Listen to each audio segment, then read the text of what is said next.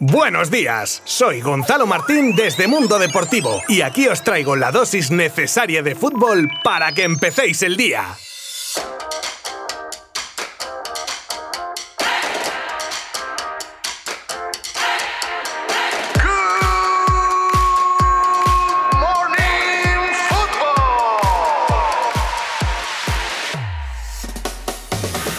Imperdonable tropiezo del Barça ante el Cádiz. Pues vaya toalla, amigas y amigos. Qué emperrado está el Barcelona en ilusionar a sus aficionados para luego traca, darle la puntilla a esas ilusiones. A ver, también os digo que es normal que a poco que te den te vengas arriba, pero luego es que el batacazo es peor, no me fastidies. Además, justo en una jornada en la que el equipo estaba obligado a ganar. Primero, por el nivel del rival, y ojo, esto muy entrecomillado que no se me malinterprete. Más que nada porque el Cádiz le ha mojado la oreja al Barça antes y ahora le saca un empate en casa. Pero hombre, el puesto en la clasificación de cada equipo, los presupuestos, en fin. El único brote verde, el de Pedri, que lo lleva siendo toda la temporada, que provocó además el penalti que marca Messi y en temas defensivos una desconcentración y un Lenglet que con otro error de infantil comete un penalti que a la postre sería el empate final que marca Alex. Cómo me encanta eso de decir a la postre. Bueno, y como decía, lo peor, si es que hay una cosa peor que otra, es que el Barça se podía poner a 6 puntos tras el tropiezo del líder y se queda a 8. Y cuidado, que en vez de al Atleti va a haber que empezar a mirar al Sevilla, que está a 2 puntos y con un partido menos. Partido que, por cierto, cierra esta jornada de liga entre Osasuna y Sevilla a partir de las 9 de la noche desde el Sadar y que, como siempre, podréis seguir desde la web de Mundo Deportivo. Messi y Luis Suárez empatados por el Pichichi. Pues si la cosa por el campeonato está de locos, por el Pichichi... Pichi Pichi. Por ahí anda también, ¿eh? En las últimas jornadas y con el gol de penalti de ayer de Messi, ya está empatado a 16 goles con su amigo y excompañero Luis Suárez. Y como digo, la cosa está que arde, porque viene gente apretando fuerte, como Gerard Moreno, que está en un estado de forma increíble y lleva ya 14 goles. En Nesiri, con 13, e Isaac y Benzema, ambos con 12 goles. Sin duda, va a ser una temporada de emociones fuertes hasta el final.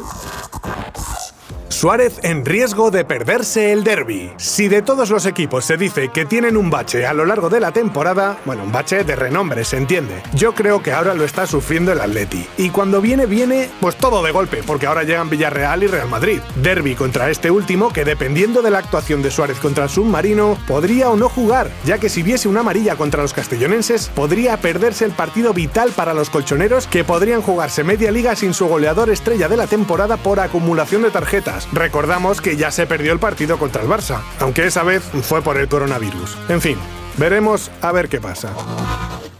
El City de Guardiola sigue imparable en la Premier. No sé por qué me da a mí este año que la Premier tiene color así como azul celeste. ¿eh? Y mira que casi siempre desde la llegada de Pep, el equipo en la Premier ha dado un nivel increíble. Pero este año está siendo una auténtica apisonadora, que este fin de semana ha pasado por encima del Arsenal de Arteta y con esta lleva ya 18 victorias consecutivas, sacando 10 puntos al segundo clasificado. Sin duda alguna una auténtica barbaridad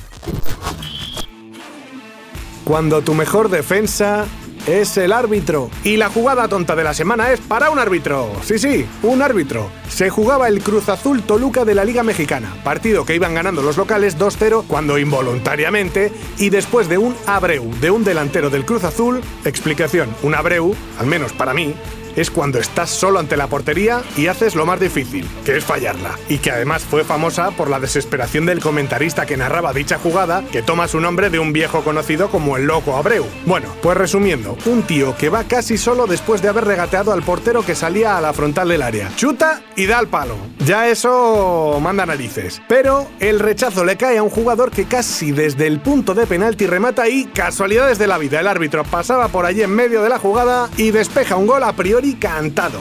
Bueno, le faltó campo para correr al árbitro, que se lo comía a los jugadores del Cruz Azul, normal, y que acabó pitando bote neutral, ¿eh? De todas maneras, os voy a dejar el audio de la jugada porque es estremecedor. Avanzaba habilitado Romo, le ganó el arquero, Romo está palo. El disparo afuera. ¿Me explicás cómo fue el referí?